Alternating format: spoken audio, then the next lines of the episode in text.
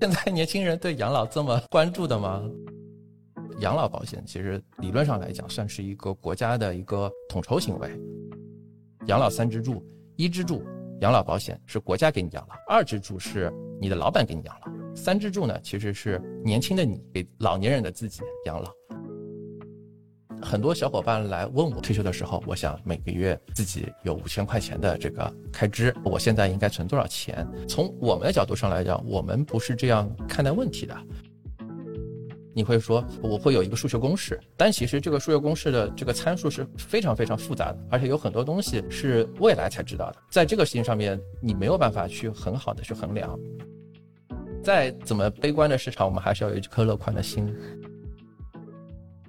大家好，我是柚子，我是噗噗猫，我是晴朗，我们是陪伴你的身边人。理财养老其实一直是大家特别关注的话题。如今九零后大军们也开始提前布局自己的养老事业了。据我所知，身边很多人其实都在已经开始做养老储蓄和养老保险。那除了我们日常要进行开源节流、搞更多钱以外，很重要一个部分是进行理财，让到手的财富实现增值。也有一句话说：“人不理财，财不理我。”那你怎么去做正确的理财呢？所以我们这一期邀请了专业并且资深的嘉宾老师，他是麦子店圆桌 Net 的主理人麦子店小二，给我们从养老理财科普和资产配置建议两个环节进行展开，给年轻人尽早扩展一下后续养老的新思路。那我们先请小二做个自我介绍。Hello，大家好，我是麦子店小二，很高兴今天能够来到身边人节目。我目前是任职于一家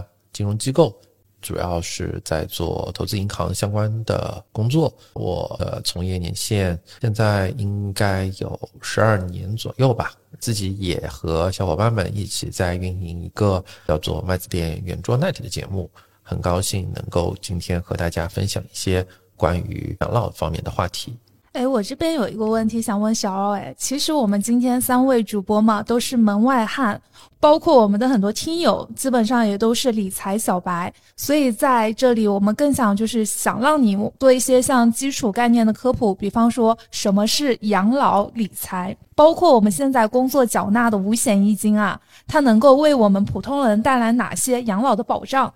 我不知道现在年轻人对养老这么关注的吗？对，其实这个问题在我们的角度上来看，还是一个比较偏口语化的词啊。什么叫养老理财？因为养老理财这个东西，其实在我们金融行业里边的话，其实是一种对于个人来说面向或者说目标是自己能够在退休以后啊，能够有更好的一个生活水平的一个行为的统称吧，一个投资行为或者说储蓄行为的统称，这是广义的养老理财。那么狭义的养老理财呢？其实我们会理解主要有两个，第一个是我们待会儿会介绍到的国家的一个养老三支柱，还有呢，对于自己，比如说大家平时有一些闲钱，那么去以一个比较长期的目标，比如说二十年、三十年甚至更长的目标去进行的一些理财的行为啊，我觉得都可以叫做养老理财。然后刚才说到五险一金，嗯，也可以跟大家简单的来介绍一下五险一金分别有哪些。按照字面理解啊，就是五险加一金。那五险是哪五险呢？其实就是基本养老保险、基本医疗保险、失业保险、工伤保险和生育保险。那么一金呢，住房公积金。我个人觉得啊，就大家可能平时对公积金其实是比较耳熟能详的，因为大家都要买房子嘛，对吧？啊，五险一金里边可能跟我们养老比较有关系的。我们的基本养老保险，基本养老保险这个政策其实已经很长很长的时间了啊，这个也是其实我们目前绝大部分的我们和我们上一代啊能够切身体会到，或者说现在可能一些我们的这些爸爸妈妈们、父母们、长辈们。啊，他们已经在用到的啊，这个基本养老保险。那么它的一个主要的这个逻辑就是，男生现在应该是六十岁退休，女生五十五岁退休，对吧？你在这个过程中，你通过工作，那么你每个月吧交这个五险一金，那么国家会拿到这个五险一金之后，那么按照统筹，然后在你退休了之后核定一个你未来这个退休之后每一年或者每一个月啊能够拿到的一个保险的金额，这就是基本的养老保险的一个东西，对。哎，那市面上它常见的一些养老型的投资工具啊，或者是理财工具，它有哪些呀？能不能再给我们介绍一下？其实我们刚才说到了，就养老保险，其实理论上来讲，算是一个国家的统筹行为啊，我们刚才其实也大概简单的就设计了一下养老三支柱这个东西。刚才说到的养老保险就是我们的一支柱，那么除了一支柱外呢，还有二支柱和三支柱。而二支柱是什么呢？二支柱是一个叫做企业年金的东西。那么这个东西呢，如果按照翻译成大白话来说呢，就是你在工作的过程中，那么公司你的雇主除了在给你工资啊，这个我们说的劳务报酬之外，那么他额外的给你缴一个这个年金。那么这个年金呢，可能会躺在一个叉叉叉什么公司就这种金融机构的一个年金专户里边。那么这个年金呢，是企业帮你缴的。那么到时候呢，也是你退休的时候，按照他的这个年金的支取办法，就属于你的钱。你现在不能拿而已。所以其实你可以理解为，这些年金是你给你的老板打工，然后老板当期付了你一笔钱，然后远期呢还有一个给你付钱的这样子的一个行为啊。除了第二支柱之外呢，现在多了一个第三支柱。那么第三支柱其实是一个很新的东西，是去年的下半年刚刚推出的一个新的政策，就是个人养老金。其实，你，个人养老金的推出的时候，我不知道各位小伙伴有没有看这个新闻啊？其实当时应该还是引起了很多的这个社会的讨论。那么，什么叫个人养老金呢？其实简单的来说，你自己把你现在剩下来的一个结余的钱存到。国家有一个，就是根据个人养老金查查查办法，在那个办法范围，金融机构可以帮你开一个个人养老金的一个专户。那么你把钱存到这里边去，当然存款是有上限的，一年是一万二。啊，存进去了之后呢，它会有一个下拉的列表，你可以在这个下拉列表里边选择去这个投资一些呃金融工具，通过这个投资金融工具呢，实现一些财富的保值增值，在你退休的时候来去这个支取你的个人养老金。个人养老金这个东西已经很接近于你自己给自己养老。跟大家来复盘一下啊，养老三支柱，一支柱养老保险是国家给你养老，当然本质上来讲是你年轻的时候啊给到国家，然后国家年老的时候给你养老。二支柱是你的老板给你养老啊，你的雇主给你养老。三支柱呢其实是年轻的你给老年人的自己养老。啊，三支柱可能非常接近于一个概念，就是说我自己可能现在有一笔结余，然后我有一个定期理财的这样一个好习惯。那么除了刚才说的我们说的国家养老三支柱之外，那么大家市面上可能还会经常接触到的一些，比如说理财的一些保险啊，或者是一些超长期的理财计划啊，或者是一些信托计划，广义上来讲都属于我们所谓的养老金融产品的这个范畴。对那聊到这块儿，我就想问一下小二，如果我们只靠第一支柱，就是养老保险去养老，是可以的吗？啊，这个问题其实也算是最近的一个比较热门的话题啊。有一个比较核心的东西需要跟大家来普及的：一支柱和二支柱、三支柱，在你每年能拿到多少钱这个事情上面，其实是有本质的不同的。一支柱是国家给你养老，二支柱、三支柱呢，说到底，你的账户里边的那些钱给你养老。国家其实它是一个统筹的一个盘子，那么你可以理解为我们说的稍微专业一点，就叫现收现付制。什么叫现收现付制？就是现在的年轻人给现在的老人养老。现在可能很多人看到自己的父母啊、长辈啊退休。然后觉得，哎，好像这个颐养天年还不错，然后每年的退休金好像感觉还不少，这个养养花、种种草、买买菜，还有结余，每年可能还能出去，哎，到这个西部旅游一下，对吧？感觉钱够花。正是因为这样的一个现在的一个人口结构的现状。大家也很好理解嘛。现在整体上，我们现在虽然已经叫做老龄化社会了，技术上来讲，我们已经进入老龄化社会了。如果大家有看过我们人口的这个图表，我们现在的这个整个国家其实是一个纺锤形的结构，就是说两头小，中间大。人口最多的绝对值可能还是三十岁，三十岁到五十岁期间，可能现在还是一个第一，你在职，你还在缴缴养老金；第二，你可能现在是社会的中坚力量。相对来说的，呃，你现在大家去缴的缴给这个养老保险，就国家这个养老保险统筹账户的钱，还是挺多的。不吹不黑吧，就平常心讲，现在我们大家都知道，这个老龄化、少子化其实是一个整个社会的趋势。未来的二三十年，等到我们这一批这个年轻人老了之后，养老保险其实就是我们的下一代用他们未来的工资中的一部分来养我们，对吧？其实之前有过一个比较粗的测算吧，现在是三个年轻人养一个老人，等到一个呃二零五零还是二零六零，可能是一个年轻人养三个老人，但是这么倒过来的这样一个关系，其实可想而知，如果有两种情况，第一种就是我们国家经济大发展，对吧？我们未来这个每每个人的收入是现在的三四五倍，这个时候大家养的这个金还是够你养老的，对吧？第二种，我们国家进入高福利化社会。现在养老保险其实大家可能交的时候觉得自己对自己的收入没什么影响。那像北欧一些国家，可能它的收入里边很大一部分会用于这种社会福利的这种偏税一样的性质。但这些其实不确定性很大嘛，所以相对来说比较确定的就是 养老就一支入的这个钱，等到我们老了的时候，可能就没那么多了。这一块其实是我们一直。在在包括我们自己的这个《My Zero Net 节目里边，也会反复跟大家来强调的一点，就是你你别看你现在的爸妈，你现在的这个叔叔阿姨退休了之后颐养天年，那那不用不用做任何的事情，但等到你退休的时候，可能情况就不一样了，对。因为我个人可能比较担心的，就我感觉我七十岁还要在上班，我老了之后就没有人给我交这个退休金了。那我就想问一下，这三支柱它的一个养老金，它是怎么去计算和发放的呢？OK，对，一支柱其实刚才我们简单的也就这个提到了，其实它是一个国家的统筹账户，所以国家统筹账户呢，它是国家来核定。那么基本上呢，可以简单的理解，就是在新一年的养老金是在过去的一年考虑到通胀的通货膨胀的系数做的一点的上浮，所以它是一个相对比较刚性的，跟你在年轻的时候缴多少养老金是没有关系的，因为它是国家统一的一个安排。二支柱和三支柱的，其实刚才我们也提到了，就是这个取决于你在退休的这一时点，你的账户里有多少钱。这个钱，二支柱是老板给你的，三支柱是年轻的你自己给你的。我们还假设吧，我们先不考虑延迟退休的事情。比如说，女生五十五岁，男生六十岁的时候，你这账户里边可能一万块钱。那么一万块钱呢，它会有一个保险有一个年金的这个假设，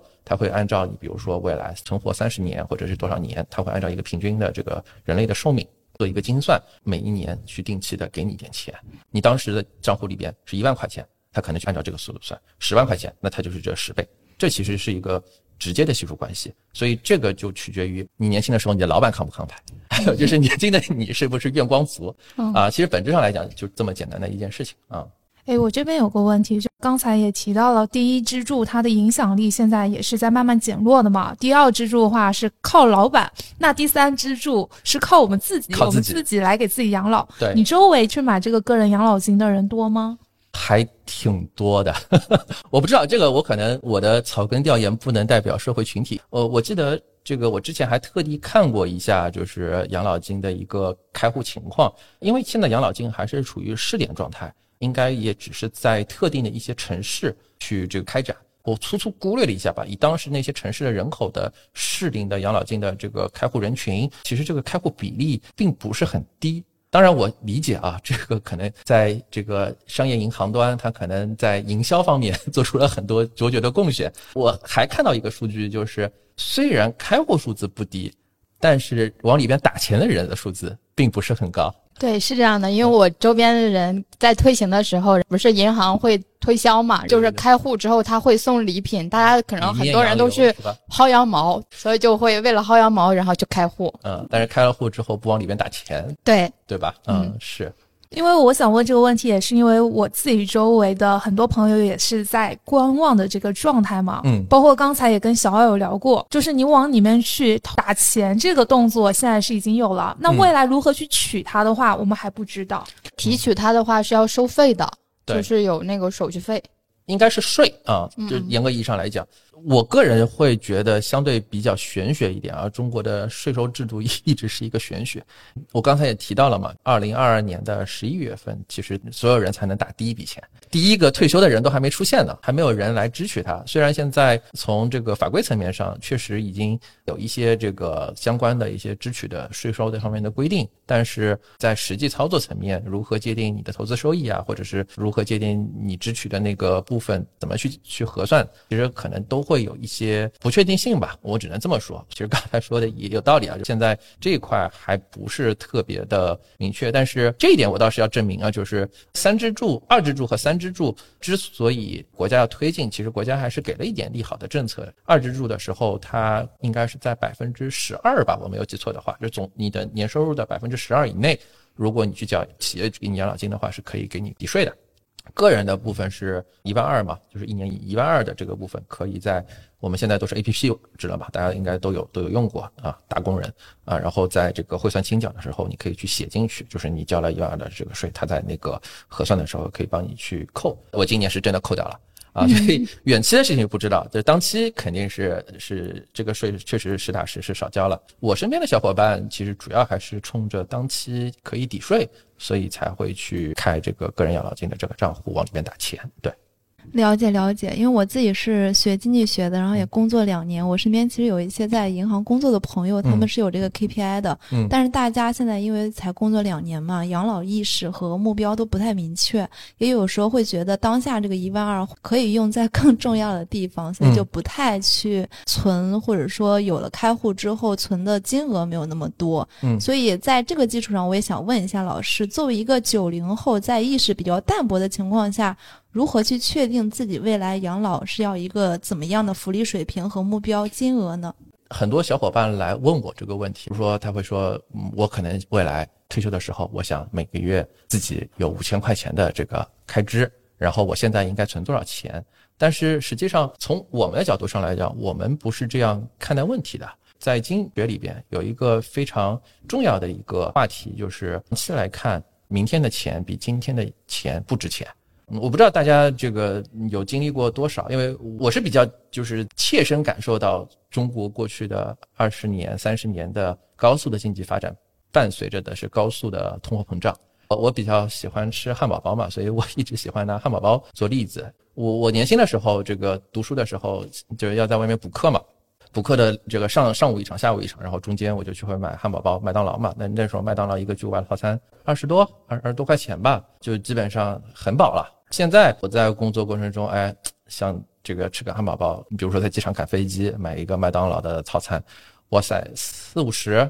这肯定这个已经不是不是同一个概念了。这才是才过了多少年？十十多年吧。按照三十年的维度，会更加的夸张。整个世界其实现在都处于在一个高通货膨胀的环境里边，我们会觉得说，你现在按照你现在的收入水平，然后来核定你未来的一个退休的时候每月的开支，其实是一件相对不太靠谱的行为。如果非要这么说的话，就更多的时候从我们角度上来看，你现在的一个汉堡包去做一个养老的一些理财的规划。你的目标应该是在未来也能在你退休的时候，当然你可能那个时候你要养生了，你不吃汉堡了，是要留足一个你这点钱在未来可能也得买足一个汉堡。我们这个往好里说，你可能通过一些适当的这个资产配置啊，这个理财的习惯啊，好的一些工具啊，你可以买两个汉堡，对吧？这是举法乎上，但得乎其中，就是你至少你底线说你不能现在留一个买汉堡的钱，未来一个汉堡都买不起了，对吧？我很多身边小伙伴刚才的一个逻辑，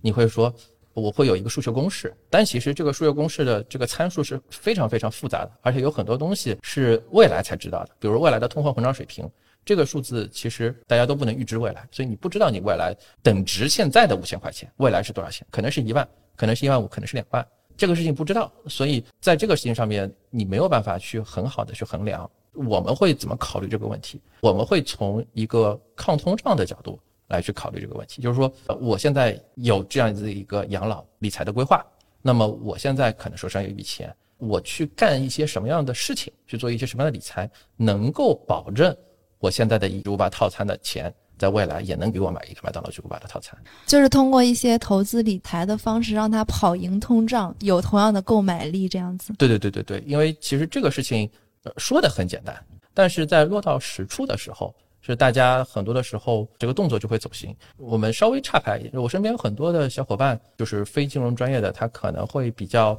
执念于一个事情，就是这笔钱我是要给未来养老的，所以这笔钱的本金一定不能损失。所以呢，我会去投资一些国债啊，比较低利率的银行理财这样一个东西。那这种情况下呢，你的本金是没损失的，但是呢，恰恰相反，就我刚才说的，看上去你每年都在拿利息，都在赚钱。但实际上呢，你这笔钱其实在未来是不值钱的，你跑不过通胀。我会跟大家说，要去扭转的一个观念吧。那是不是养老投资和一般投资主要的区别就是在这个抗通胀这方面？对，就是说，首先啊，养老投资和一般投资本质上来讲也没有特别实质的区别，因为你最后落到投资产品上面，我们小老百姓对吧？我们这个能接触到的东西，无非就是这么一些，对吧？理财啊，包括基金啊，包括一些保险啊，啊，这些其实本质上来讲，来来回回就是这么些东西。但是你在看待问题的时候，可能如果你是以一个养老作为目标的话，会需要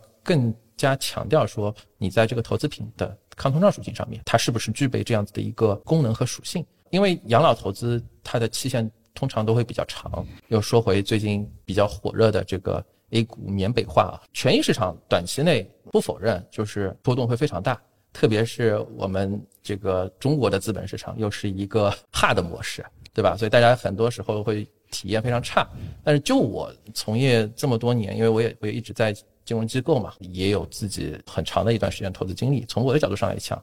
中国的资本市场长期来看，它的回报其实还是比较稳定的。中国经济是在发展的，经济在发展，企业盈利它其实就是在不断的增加。你做权益性投资，所所谓的股票投资，什么叫股票投资？就你做这个公司股东嘛。那公你做这个公司股东，就是这个公司赚多少钱，你按比例享有嘛。从长期来看，你只要不要去做韭菜，你追涨杀跌，你你你你追高，然后你被割，你不要做这种事情。等长期投资上来讲，你的收益其实就会趋近于这个企业的一个盈利。那么企业的盈利又决定于经济增长，所以长期来看呢，回报不太和这个资本市场的波动相关的。对，看来小二还是远期看涨的，对吧？对，就毕竟是吃饭家伙啊，就算是再再怎么悲观的市场，我们还是要有一颗乐观的心。其实资本市场确实波动会比较大，那我身边的人可能有一些会尝试小资金的去注入到里面，但是更多的人可能会选择谨慎型的或者说稳健型的投资方式。嗯，那其中我就听说一种说法叫定投，其实不是非常理性的投资行为，属于一种错误的理财观念。这里就想问一下老师，这个是有一定的说法吗？以及还有没有哪些常见的错误的理财养老的观念是需要我们现在年轻人去避免的？定投这个东西，我觉得争议比较大一点。我个人是不太建议定投，不太建议定投的原因是 A 股不太建议定投。定投的一个基本的前提要求就是赛道或者说这个标的的你定投的东西，它是长期来看是一个比较稳定的单边上涨。这样子的一些这个市场比较容易定投赚到钱，而且大家能拿得住。呃，A 股呢，其实长期虽然我刚才说了一堆振奋人心的话，觉得大家能赚到钱，但是呢，现在大家定投的体验都不好。啊，你如果在一个牛市很高的高点去定投的话，其实你没个五年六年，你可能很难去平滑你的成本。那这个时候，其实你的定投就是越投越亏。每天打开 APP，你的账户都是绿的，这谁的心里都不好受。这是我觉得定投对于投资者小白来说，可能一个不太友好的地方。但这个我确实也想不出特别好的办法。那另外，其实我觉得大家可能比常见的一些理财观念，刚才其实也提到一个，很多小伙伴喜欢去长期买一些低利率的固收产品，特别是今年理财险特别火。三点五这个就监管不让卖了之后，然后好像感觉抢购潮，我是抢购潮，很多人都跨城去做存储。对对对对对对对，还有那个就你刚刚说的存款特种兵，呃，有些人可能这个花三个小时，然后跑到隔壁的一个省，然后去存个几千块钱、几万块钱，然后为了什么三年多赚几几十块钱，我我觉得这个其实不是很 OK 啊。从我的角度上来讲，大家如果有这样的一个。时间的话，不如多听听身边人的节目，对吧？也可以啊，能够获得其实更好的一些认知。从我的角度上来看，低利率的固收产品，作为一个超长期的角度上来讲，你就放着割韭菜啊，放着被跑不赢通胀是吧？跑不赢通胀，对，需要首先 clarify 一个事情，一个要澄清一个观念，就低利率的固收产品，或者说一些偏固定收益类的资产。存在的价值和它资产配置的价值，那这个资产配置的价值是说结合自己的一些这个风险收益的偏好，你可以做一些阶段性或者说在一个区间内上下浮的一个啊配置，这绝对不是说我可以懒，然后我把我所有的钱。工资性的收入都拿来去躺在这些事情上面，因为我身边很多小伙伴工作很忙啊，或者说觉得自己收入很高，或者说就是一理财就理亏嘛，就就会喜欢去拿固收，所以我觉得这一块其实是比较典型的一个谬误。做理财有一个核心的点，特别是长期的理财，就一定要打破说不能亏这个结节。虽然我也知道大家说亏钱心里都难受，亏大钱睡都睡不着觉。对吧？但是这个障碍还是要突破的。在我自己博客里边也提到一个点，就是我最近在教人游泳，就学蛙泳吧。啊，学蛙泳就是一开始就怎么头都不肯低到水面上来，啊，他就仰着头这么挖，挖挖挖挖挖挖挖。但是你知道，其实就是头下到水面上来，再上来，再下来，再上来，其实你蛙泳能游得更快嘛？这才是一个标准的这个姿势。从投资角度上来讲，其实也是一个道理，有涨有跌，有波动。其实某种意义上来说，也是你能够长期能够获得一些更好回报。如果只涨不跌，你想想看，这东西肯定回报不会很好。对不对？有涨有跌啊，那这个东西可能才长期来看，你在一些比较低部的时候，比如说现在，对吧？你去持有，长期持有，你可能会拿到一个非常不错的啊胜率和回报。对，胜率和赔率，其实现在我觉得都是 OK 的。啊，对，主要是可能现在挣钱比较难，然后大家就会有一个认知，说我不理财，财不理我。我想问一下，就除了那个风险收益偏好这块儿，就是如果我们除了考虑就是收益这个方面，然后其中不是还有风险嘛？那我们应该依靠什么工具或者方法去控制一些风险，保持我们这个资金配比的一个安全性？所谓的控制风险，绝对不等同于说绝对的追求本金的安全性。我觉得这是一个。比较大的误区，从我们的角度上来讲，我会这么看待这个问题。其实你的资金的安全，更多的时候是靠你的资产配置。一直说这个四笔钱嘛，就是说你可能对于你的这个资产，或者是你手头上的现金，会有一定的规划。你作为长期投资的一个资产，你就真的是长期投资。你不要说，哎，我感觉长期投资，看着亏多了，然后我又短期化了，我要拿出来，或者说。呃，这笔钱我是打算长期投资，但是我现在突然之间想想买个什么东西，我又把它取出来了啊，这些其实都是不太 OK 的，特别是在我们这样子的一个比较 hard 的市场，因为其实很多小伙伴是二零二零年、二零二一年市场比较好的时候进来的嘛，啊，我身边很多人，现在市场不好嘛，其实你才这个我们说一个正弦函数，你才走了半圈，从一个市场好到市场不好，对吧？一个 sin 的一个一百八十度。啊，你还有还有一百八十度要走呢，从一个不好的市场到一个好的市场，你这才完整走了一圈，你可能还要再走一圈，你才能真正的成熟下来。对我来说，你很多的楼号啊，或者说对于投资的一些认知，其实都是靠试错啊，知道自己不适合什么，知道什么是错的。另外一个就是靠时间，跟很多的小伙伴说啊，你你觉得我觉得你应该这么做，你觉得你应该那么做，然后过一段时间他说，小二，你不是教我这么做吗？怎么没效果？我怎么还是亏？那我说这才哪跟哪儿啊，对吧？就一个财富管理啊，就是我们都不是点石成金。我来这个节目，就很多时候我很怕你们就问我说，有没有九零后财富自由的这个这个？那我们没有这个幻想了，对吧？如果真的所有人有这个财富自由的一个所谓的密码或者金钥匙，第一我自己首先财富自由了，对吧？我就不会在这里还在录节目。第二就是，如果大家都财富自由了，大家听节目都财富自由了，那谁来不自由呢？而世界上没有穷人啊，英特奈熊那儿提前实现了，对吧？我们提前进入共产主义社会了，啊，那那就不是在这个层面在讨论问题。首先，它不存在这种，我们现在讨论的都是说从长期来说，能够让你在未来活得更好一点的一个方式，仅此而已。在这种情况下，我会说，你有一个比较安全、靠谱的资产配置啊，比如说这个四笔钱，你有短期的资金的持，有长期的资金的持。有应急的资金池，比如说一些重疾类的保险，可能是那种应急类的。那么在长期资金池这边，你可能靠一些资产配置、股债的比啊，或者说一些更加复杂的一些多元的这个。七月份刚刚去世的一位这个大佬，资产配置理论的一个先驱，叫马可维茨，那他其实就是奠定了现在目前就现在这个社会的一个财富管理的一个基石，就是说你的资产的一个效用。其实主要取决于你的资产配置啊，你有一个有效的资产配置，然后做一个动态的平衡，基本上能够在长期控制住你的风险。对，了解。这么听还是常言道的那句话：鸡蛋不要放在同一个篮子里。对对对对对，其实话就是那些老话，对吧？但是其实真正能做到的挺难的。我自己其实也没有一开始就做到。所以说实话，就是我我其实很能理解大家，就谁年轻的时候不犯点错误？谁年轻的时候？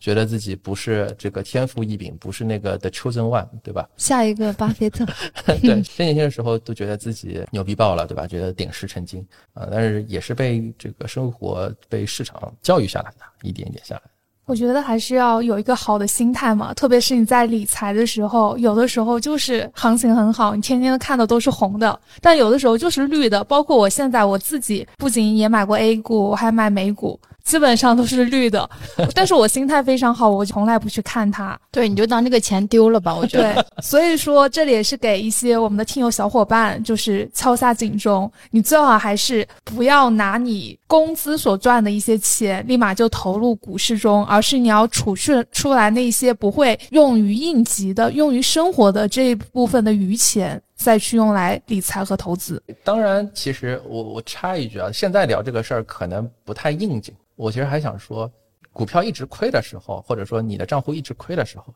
反而你是比较安全的。怕就怕你刚入市的时候，你天天就在涨。越越追越多是吧？对对对，就是很多小伙伴其实都是在牛市的时候进场的嘛，这个我都能理解。我是跑步进场，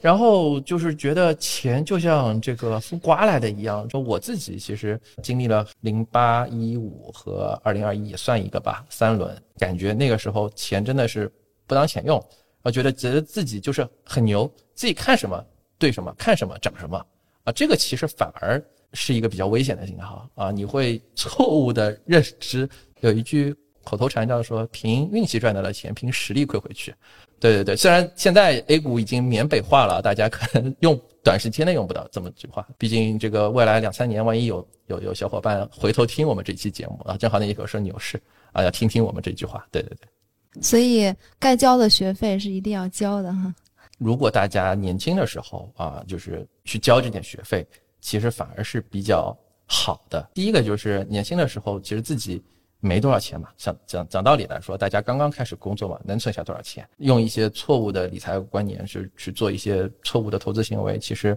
你的成本、你的亏损还是从一个人生的维度角度上来讲，还是可控的。虽然当下你可能看到的是你把一个月的工资都亏了，甚至你你欠钱或者是怎么样啊，但是从一个很长期的角度上来讲，你未来。你只要这个安安心心的去工作，然后能够这个按部就班的去成长，你你未来的资本肯定还是会会多的。那到时候你能够有一个正确的观念，你知道什么是错的，这件事情其实。很重要，嗯，大家不要负债理财啊！因为我之前我我的朋友圈有，就是在牛市很好的时候，他就觉得，哎呀，这个感觉是被股神附体了一样，然后他就去借钱去理财，马上就到熊市了，一直在亏，他一直在填补他的那个本金。对对对，嗯，这个其实是一个比较可怕的事情啊！呼吁一下吧，大家在投资的时候一定要认清风险。对，好，刚刚我们跟小奥聊了很多关于养老理财的一些科普。那接下来的话，可能就是需要小奥这边再给我们的一些听友们一些关于资产配置的建议啊。这里可能我们有几种情况，就可能说你要根据这几个阶段，给我们不同阶段的朋友各三条理财相关的一些配置建议。刚毕业一到三年的月光族，或者是说他的储蓄不是很多，他们有怎样的一些建议啊？我我觉得其实这个。还挺难的，因为我也是从月光族这么过来的。你都月光了，这肯定也没什么资产可以做财富配置。那财富配置，你基本上还是要有一点点财富积累才能配置。我我能理解大家啊，就是说月手头上没什么钱，然后每个月月光，然后又忧心自己养老怎么办。我能理解大家的这种拧巴的心态，但是从我的角度上来讲，其实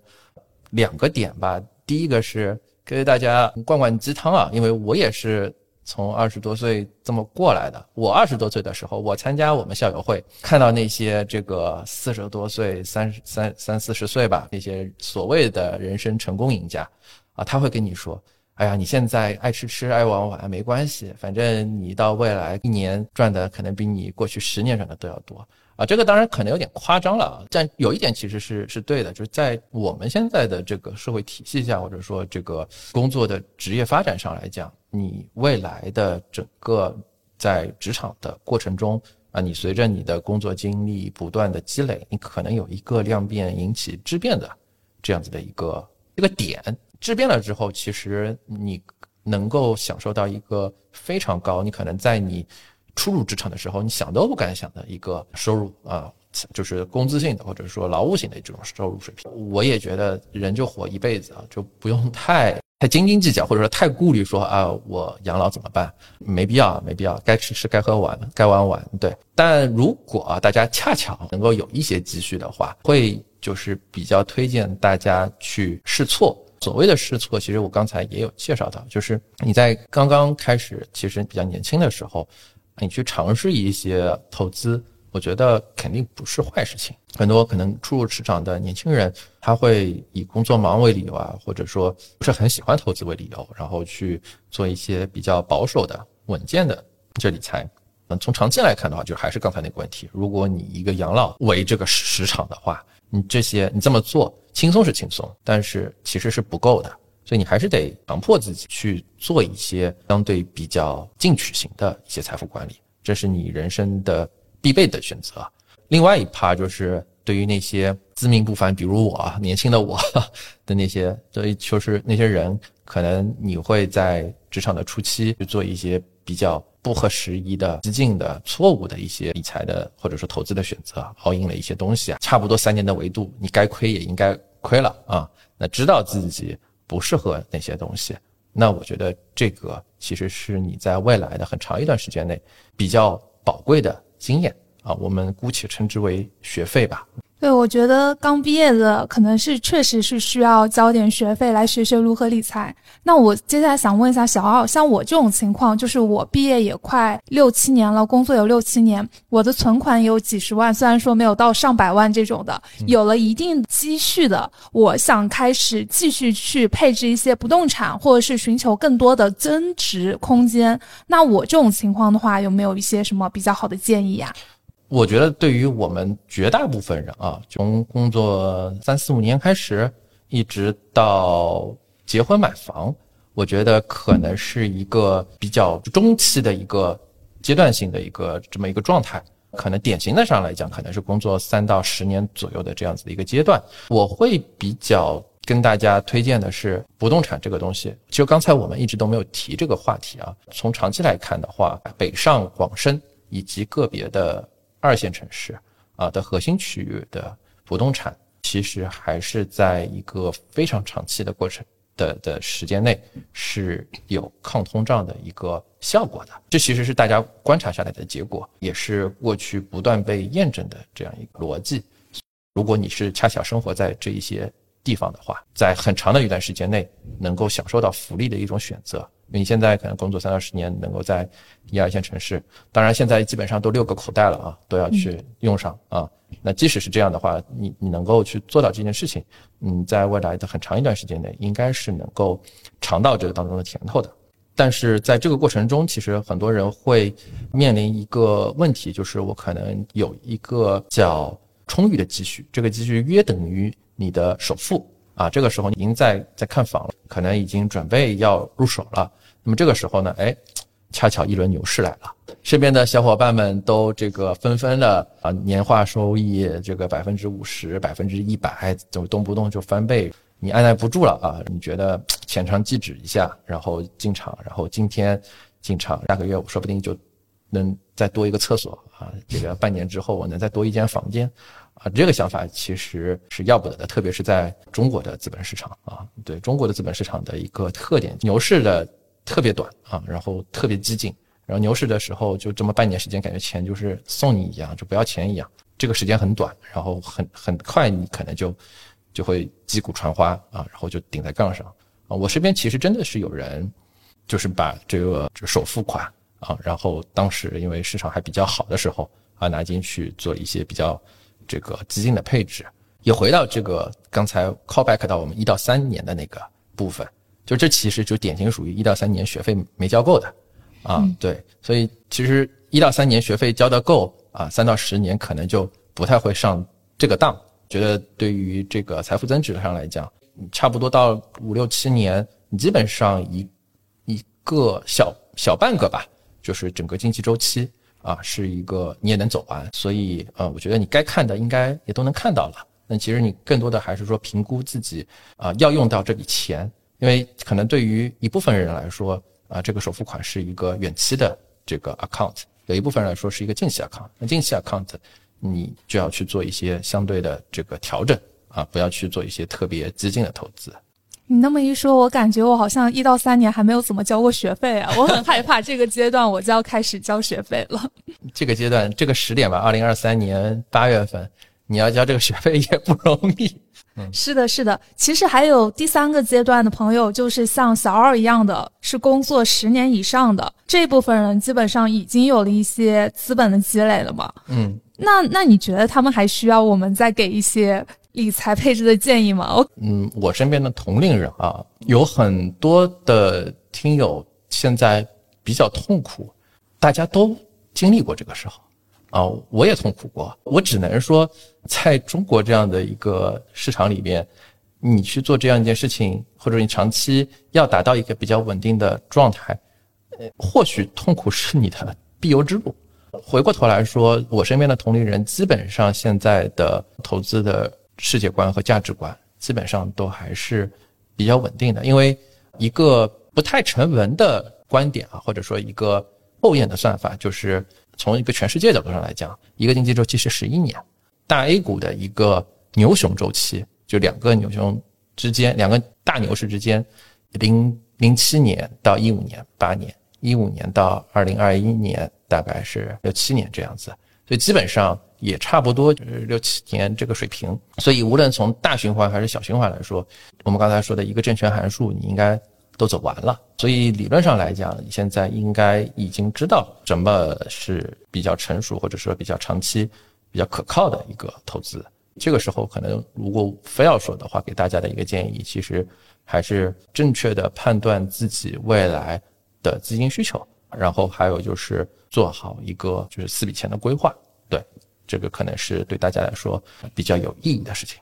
听完小二的分享，我感觉规划非常重要，就是你要把钱的用途和他们大概的比例自己心里要有数。我不是说大家要开四个银行账户啊，每个银行账户要要存笔钱啊，不是这个意思。像我自己来说，我可能有一个银行账户是收支型的啊，还信用卡、平时这个消费什么的。现在银行应该大部分的银行都有这个功能吧，就是它有一个限额管理。啊，超出这个限额的，它就自动会转去一些这个现金理财类的这些这些东西。然后你再过一段时间，你看一看这些理财的钱是不是到了一个水平，然后你再看看自己，哎，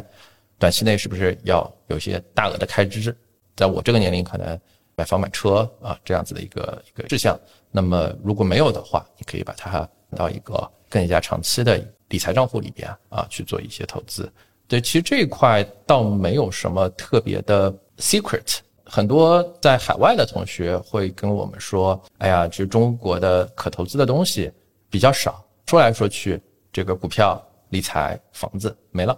嗯，可能再加个保险。但是国外可能他们能玩出花的东西比我们多多了。从我的角度上来讲，各个大行的私行部可能有各种玩的很花的东西啊，这个不算不算的话啊，作为我们这个普通居民的来说，就刚才这么四类东西。”虽然不多，但是也够了啊！更多的还是说自己的认知啊，自己的一些投资的世界观和价值观有一个比较正确且成熟的和稳定的这样一个一方法啊，知道什么叫做资产配置啊，知道什么叫做这个财富管理啊，我觉得